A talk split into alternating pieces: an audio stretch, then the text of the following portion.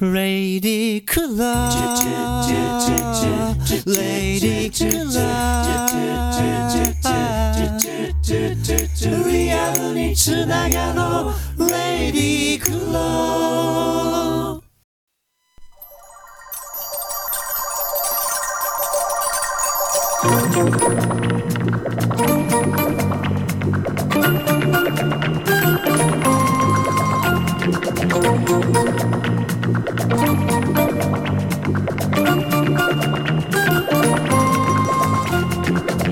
ムンパレー Tuesday. その日の天使。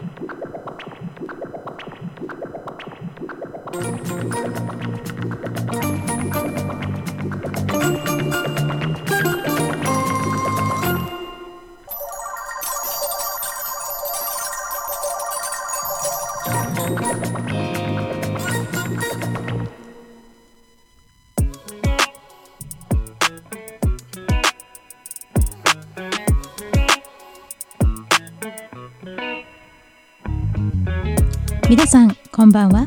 ナビゲーターでアートコミュニケーターのナオエレーヌです。ムンパレ Tuesday その日の天使この番組では様々な分野で活躍している私が気になるゲストをお迎えしています。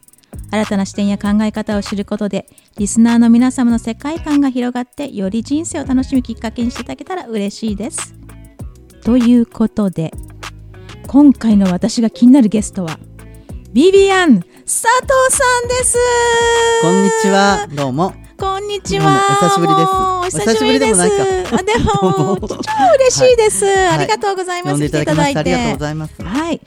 ビビアンさん、あの、早速なんですけども、すいません、自己紹介お願いしてもよろしいですか、えっ、とね、自己紹介本当に長くなっちゃって、私よくね、映画映画館とかでトークショーをやるんですけれども、もう自分の紹介を全部省いて、え？いきなり本題から話し出すんですよ。で私のことを話すと、もう全部終わっちゃって時間がなくなっちゃうんですけれども、まあ、えー簡単に言えば、そのまあ、派手なお化粧をしてるその、まあ、ドラァグクイーンでもあり、それからまあアーティストでもあり、あと立てない建築家、それからですね、えー映画評論家であったり、まあ、美術とかアート、それから演劇の、まあ、ダンス、そういったものの批評もやってたり、あと最近ではその町おこしの仕事であったり、それからまあ大学で教えたり、えーいろんなことをやっております。もうちょっとあの、今聞いただけでも、すごい活動でも、でもなんだろう、かつて寺山修司が何してんですかって聞かれたら、おうあ、職業寺山修司ですって言ったけど、はい。はい。なんかビビアンさんもそんな感じの存在ですよね。ね。職業ビビアン佐藤、はい。だって他にこんなことをしてる人いないなって今聞いただけでも思ったんですけれども。今日はね、私、世田谷までね、あの来たんですけれども、私はね、新宿をこよなく愛している人間なんですね。おはいはい。で。新宿っていうものはいろんなものが混在していて、えーそれそういったものが混ざらない、えー共存してるってところが新宿の面白さだと思うんですよね。うんうんうん。都庁もあればうんうんうん。いろんな大学もあるし、高級デパートもあるし、うん。えー例えば歌舞伎町もあれば新宿2丁目ゴールデン街それから、えーなんだろう四谷みたいな迎賓館もあるし、うん。それから、えー神楽坂みたいな色もねああいう色町もあったりそれから大久保新大久保みたいなエスニックタウンもあったり、うん。まあ、そういったものが全部混在していて混ざらないのが新宿。で私は自分のことは自分が新宿です新宿は私のことです。なるほど。ってるんですね。あそれでもすごいいい例えですよね。はい。えーでもそのこれだけのなんかすごいことをいろんなことをやって新宿というふうに名乗っているビビアンさんがそもそもどうして今のねなんか活動に行き着いたのかなってことに、まあ、まずはとっても興味があるんですけども、はい。えー、とさっき建てない建築家っていうふうにね、えー。おっしゃってましたけども、はい。なんかそもそもはなんかやっぱりそういう勉強は建築から始められたって感じなそうでしんですかたね。忘れてましたけど そういうそういうことをやってった気もしました。はい。えそれはな何ですか？なんかご両親がなんかそういう建築関係の仕事してたとか。いやいや全然関係ないんですよ。あのーまあそうね高校の時はその美大に行きたかったんですよね。美術大うん学。だけど美術大学とかをこううちはダメだったんですよ。どうして？まあやっぱりあのーなんでしょうねやっぱりあのー長男だったし。あご兄弟いらっしゃるんですね。まあ長長男っていうかね、はい。男の子だったしっていうか、えーまあ今もそうですけど、はいはいはい。あのそうそれででもなんかこう勉強してったら、うん。こう絵画も彫刻もあもう最初はこう建築の一部だった。建物の一部に、うん。えー絵画とか彫刻があってそれが例えばこう戦争とか略奪とかで剥がされて、うんいろんなところに持って行って、うん。美術館とか博物館になったりなんかそういった歴史。で今はインスタレーションって言ってねそれそれがこう建物に吸収されていったりそういうふうに考えると建築っていうものがこう割と土台にある美術の土台土台にあるんじゃないかそういうふうに思ったわけですね。だからその建築を再勉強した方が早いのかなっていうふうに思思ったわけです。あで建築を勉強されて、はいでもなんか普通に建築関係の仕事に最初ついてたんですか？うーんそうですね。そう建築事務所で働いてました。お今思い出しましたけなるほど、はい。そんなに昔の記憶を引っ張り出してしまいまして、すみません、うんはい。そうなん、はいではなんかちょっとやっぱり違うなっていう感じだったんですかね、いやうーんでもね、ゆまあ、有名な建築事務所あの磯崎新さんっていうねお。建築事務所で働いてたんですよ。素晴らしい。であのーそうですね。まあそこでもやっぱりもうやっぱりね時間がやっぱりと自分の時間が取れないので、えー辞めてしまったということなんですあなんかやっぱり自分のもうちょっとなんかこう創造的な活動になんかうん打ち込めるような方向に行きたいなって、ね。はい。うん。でみんなね磯崎新事務所っていうとすごくあの優優秀でとかって思うんだけれども、うん。あのそこしか行けなかったんですよ。あそうなの、まあもうで消去法で、おうおまあ、そのだ大学時代とか、はい。それからまあその後にこう作ってたポートフォリオが、まあ、いわゆる建築事務所向けのものではなくてはあ。非常にアート思考が強かったっていうかうん。だと思ったんですよ。まあ、今今思えばねいいふうに解釈すれば。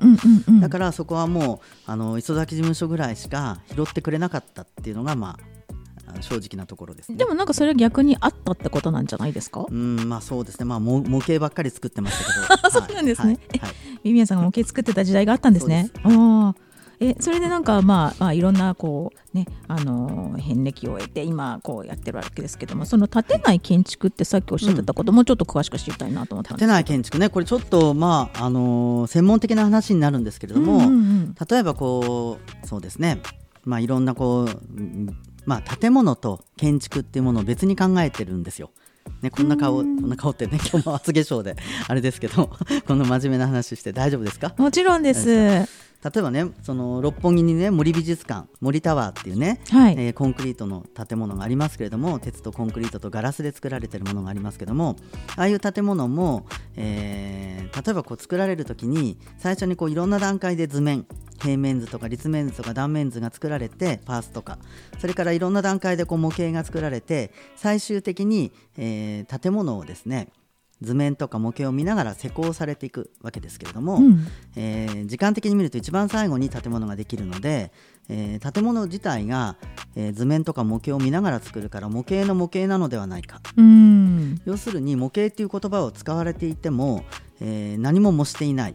要するにこう出来上がったものですら鉄やコンクリートを使った、えー壮大な模型なのではないか。そういうふうに考えていくと、うんうんうん。一体どこがオリジナルなのかそれから、えーそれぞれのその平面図とか断面図とかそういった平面のものとそれから紙とか模型とか、えーそういったプラスチックで作ったようなちっちゃなこう模型と言われているものとそれから出来上がったコンクリートの大きな模型というかねそういった建物とそれがこう同一性を保っているのか一体どこがオリジナルなのかでそういったものがこう問題になっていくんですよね。それがまあ、うん私のテーマです。でこれなんか全てがオリジナルってことかな？すべてがオリジナルだしオリジナルがもうないのかもしれない、うーん。なるほどなるほど、はい、例えばね今日ははい。私こうお化粧してますけれども、はい。このドラッグクイーンっていうのは2丁目にたくさんいるんですよ。はいはい。で新宿2丁目の隣に新宿3丁目まあ駅に近いところの3丁目っていうところがあって、うんうん。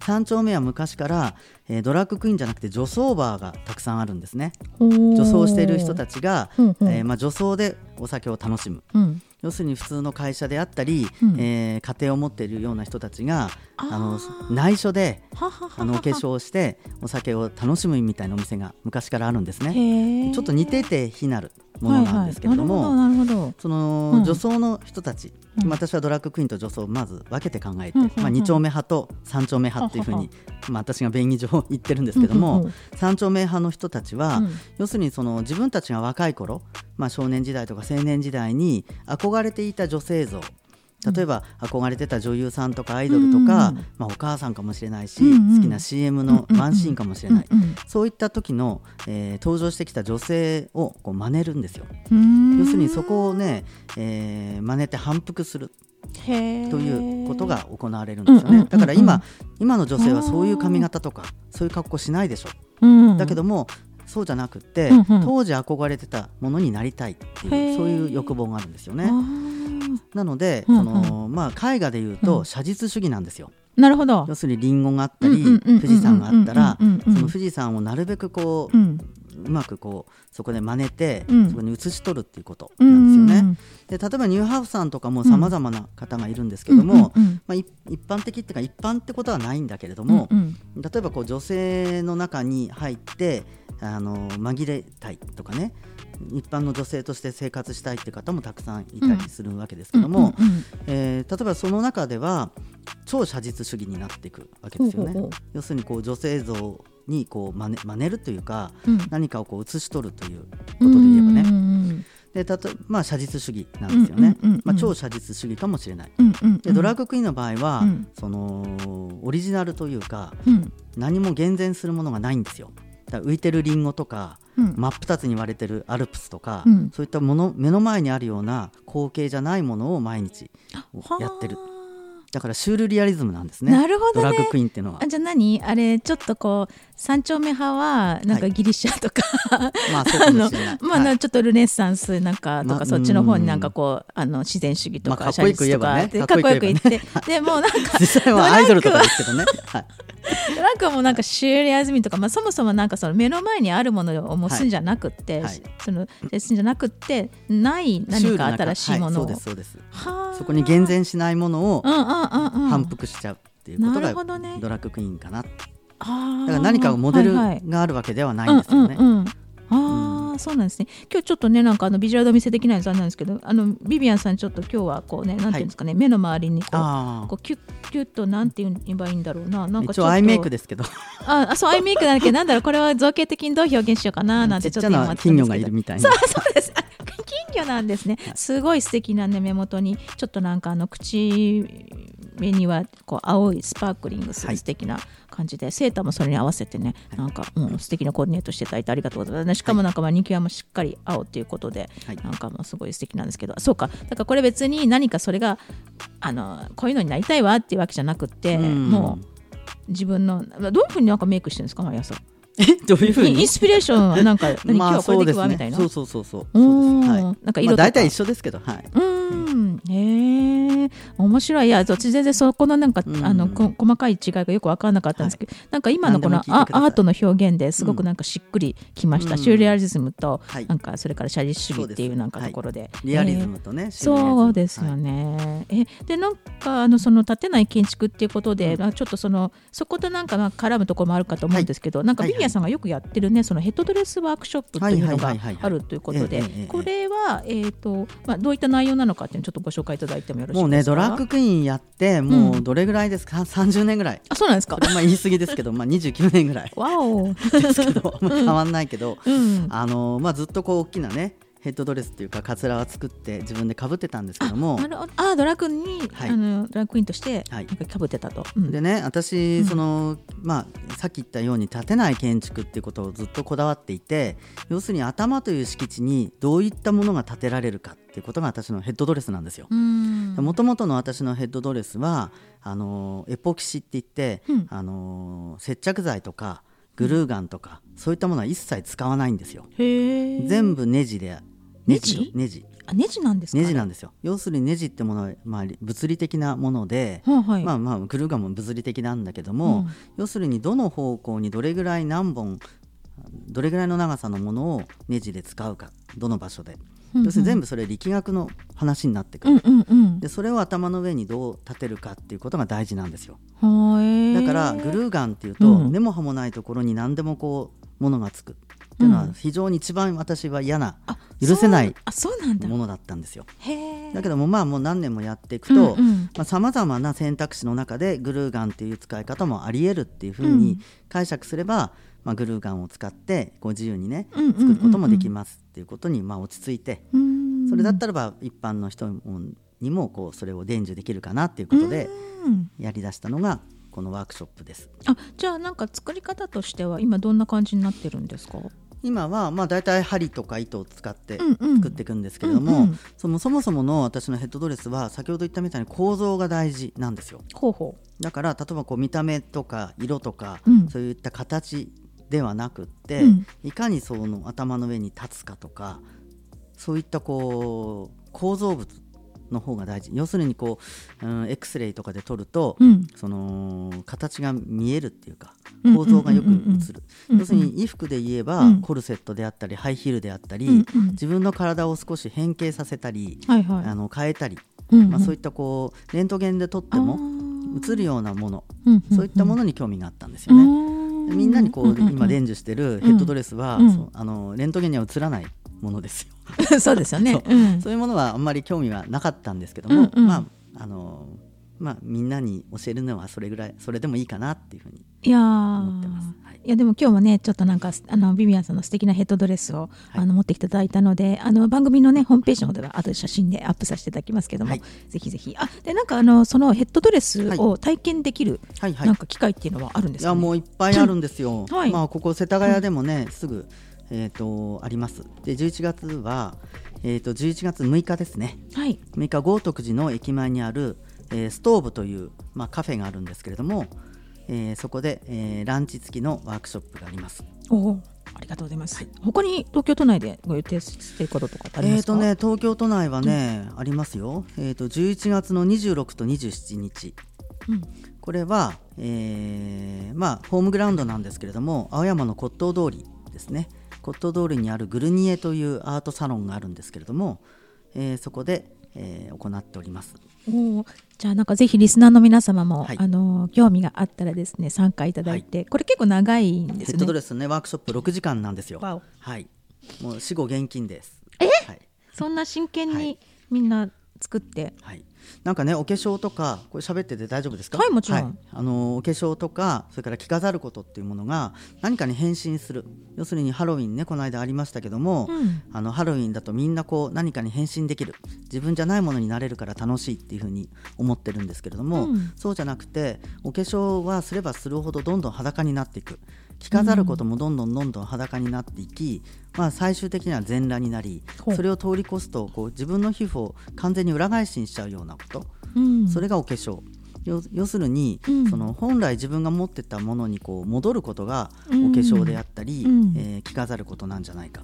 ヘッドドレスもただかぶってこう楽しいとか変身するんではなくって自分の真相であったりうん。もともと自分が持ってるところそういったところに戻ることがあのヘッドドレスのワークショップのこう醍醐味であるあーだから。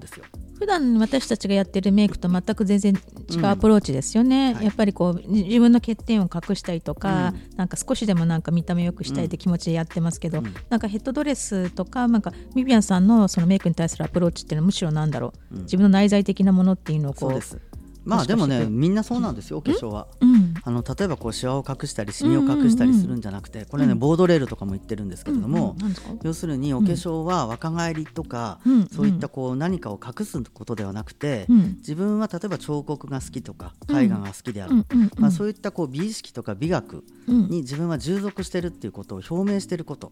そそれがお化粧をしてるうんことだ要するに何かを人にのためとか若返りとかそういうことじゃなくて自分はこういう美学を持ってますっていうことを表すことがお化粧だっていう定義なんですよね。でもなんかなかなかその美学を表せないなんか社会的なこうなんて縛りとかな なんかなんかそういうのもちょっとねやっぱりこう組織に属してる人っていうのはうん。なんかその場ではうん。そこまで自分の美学を貫けなかったりもするのかなってちょっと思ってたんですけどね。まあそうで。すよね、まあ、ヘッドドレスもね作作るっても、うん。ね、いつかぶったらいいのとかねかぶる機会がないとかねみんあなー言う人多いんですよ。まあねまあかぶる機会がないのは当然ですよ。はい。そのその人の人そのそれまでの人生ではね、うん。だけどワークショップによって、うん。それをかぶるその機会を作る。うん。自分の人生の中にそれをねじ込むこと、うん。その機会を、うん。それがやっぱりワークショップの一つの目的だと思うんですようね。ん。あなんかねある意味そういったところの自分を解放していくというかそうですね。なんか、うんはい。うん。なるほどね。いやじゃあなんかちょっとすごいその12月6日のワークショップ高徳寺へ開催しますけど私もちょっと参加したいなと思ってますので、ぜひリスナーの皆さんもご興味あったらは、えー、とあのこれ番組ホームページの方にも、えー、と情報の掲載しますのであの参加申し込みしていただければと思います。であのビビアンさんがねこういうワークショップをやりつつも実は大学でも、はい。あの教えてらっしゃるということで。ですよね。大正大学、はい。これなんか私あの見たら巣鴨で育む日本の未来っていうふうになんかキャッチがついてて。ですね。はい。でなんか表現学部表現文化学科の都市工学、そうですね。なんかはい。あのなんかまあまあ町文化というかね。町文化、あこれ町文化プランニングコースでよかったでしたっけ？ね、はい。正しいのは、はい。なんかあのはい。やってらっしゃるところで。なんかこれもすごく興味があるんですけどもうん。これはどういった内容で教えてらっしゃるんですか？えーとですね、私、まあ、ここ、まあ、7、8年というか、まあ、10年近くその、まあ、日本各地のそういった町おこしの事業をしていたり、うんうんうん。えーそういった、まあ、大なり小なりしてるんですけれどもそういった事例を紹介したり、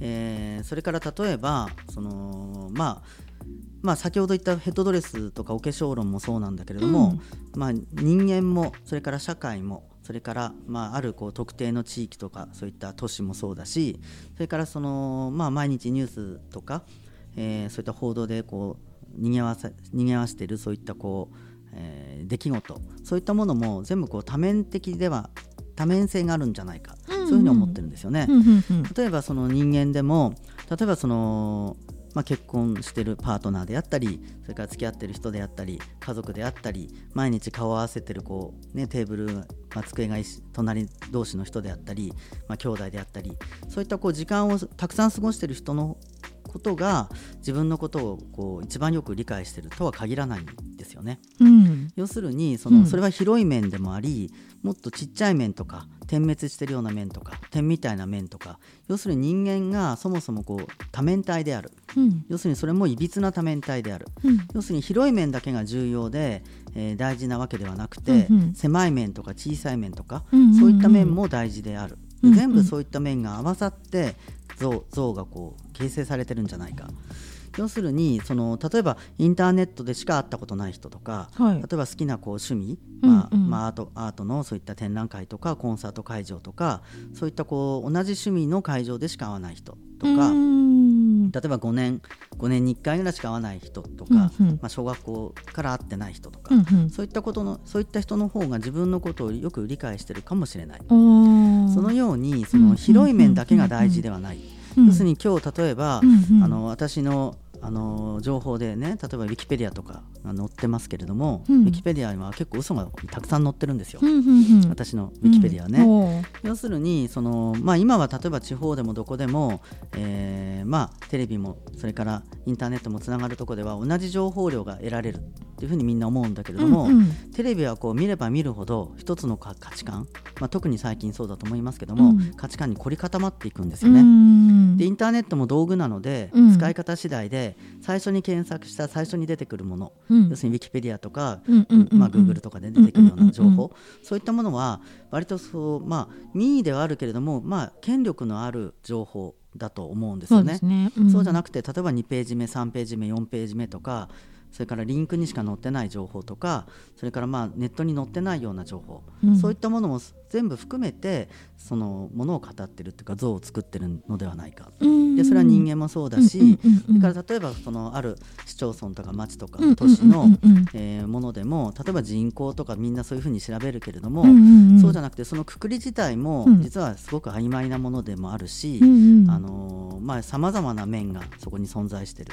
それから、えー先ほど言ったみたいに報道で流れてるようなそういったニュースとか出来事、うんそういったものもさまざまな解釈っていうか面が存在してる、うんうんうん。そういうふうにこう考えるんですよね。うんうんでそれでその、ま、大正大学のその町プランニングではさまざまな、えーものがこう事物にはこうさまざまな面が同時に存在してる。っていうふうに考えるんですよね。うんうんそれでだから私がこう今までこう行ってきた町おこしの事例とかうん。も紹介しつつ、例えばあの、まあ、ある映画をね鑑賞させて、うん。まあ、私映画の批評もやってるんですけれども、えーその映画を見せてそれをディスカッションさせるっていう授業もやったりしてるんですね。うんうんでそれは何かというとこの映画が素晴らしいとかねこの映画はこんなにあの感動しますとかそういうことではなくって、えーそれはこうどのように解釈できるか、うん。要するに、まあ、映画で言えば作り手側それから鑑賞者っていうふうに分かれるかもしれない、うんうん。で映画だったらば監督であったりプロデューサー。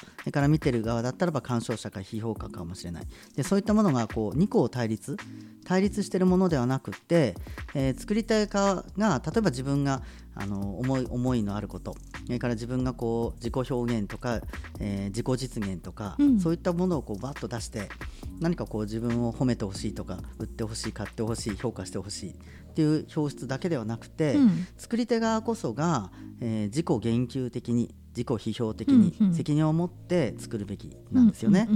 で例えば作った後にそれをどういうふうにこうあの提示することでも責任が生じてくるし、うんうんうん。えーそれがどういう意味があるのか。うん。で例えばあと見てる側も、うん。えーそれによって、えーつまんなかった泣けたとか感動したとか感情移入ができたとかそういったつまらないあのた単純なことではなくってそれぞれの人生例えば双子ですらもその同じ人格ではないしうん経験も違うわけですよ。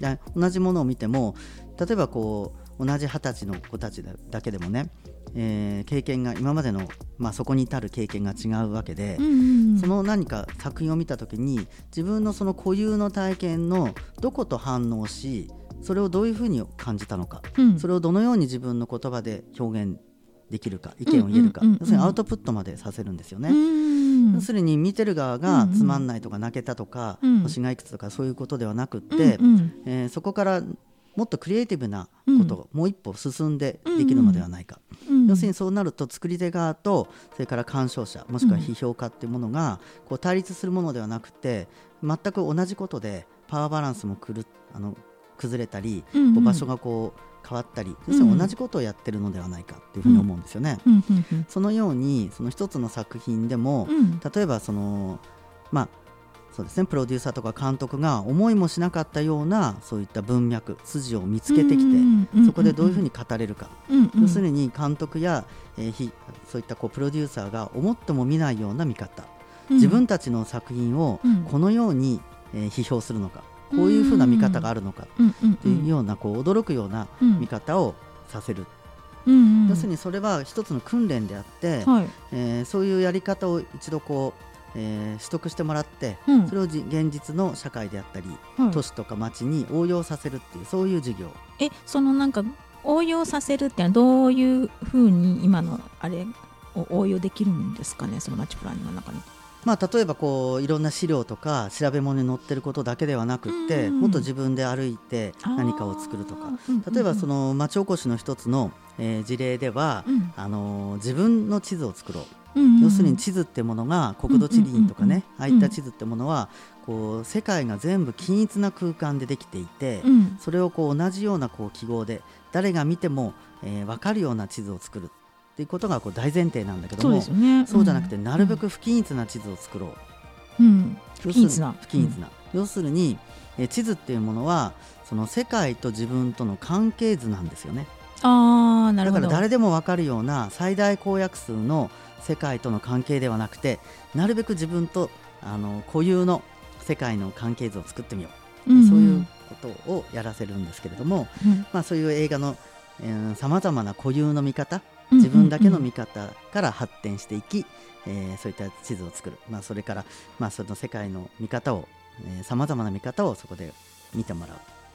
っていうことをやってます。えーなんかすごいですね。そうビビアンさんの学問ですよねこれって。うん。まあそうかも、はい。うん、なんかそれやっぱりこう美美学としはい。てちょっとこう体系的にまとめてなんかこう教科書とか ないのかしら、ねなんか学びたいんですけど。うんうんうん。ぜひぜひなんかちょっとそういうのやってほしいなっていうふうに思いますけれども、はい。えっ、となんかすごいこうねあのいろいろお話なんかまだまだあのしたいなと思ってるんでちょっとなんか、あの次回にまたちょっとその町おこしの具体的な事例とか、はい。あのどういった形でなんかね生徒さんとかあの反応してるのかなとかも含めまたお話聞きたいと思うんですけれども、よろしいですかね？はいありがとうございます。はいえっ、がとそうしましたらあの今回はちょっとまだまだなんかお話聞きたい足りないところなんですけれども、えっ、とこのあたりでちょっと一度あの番組の方はあの一回目終了してまたあの次回あの続きを楽しみにしていただければと思います。あのビビアさんあの今日は本当にお忙しい中お時間作っていただきましてありがとうございます。ありがとうございます。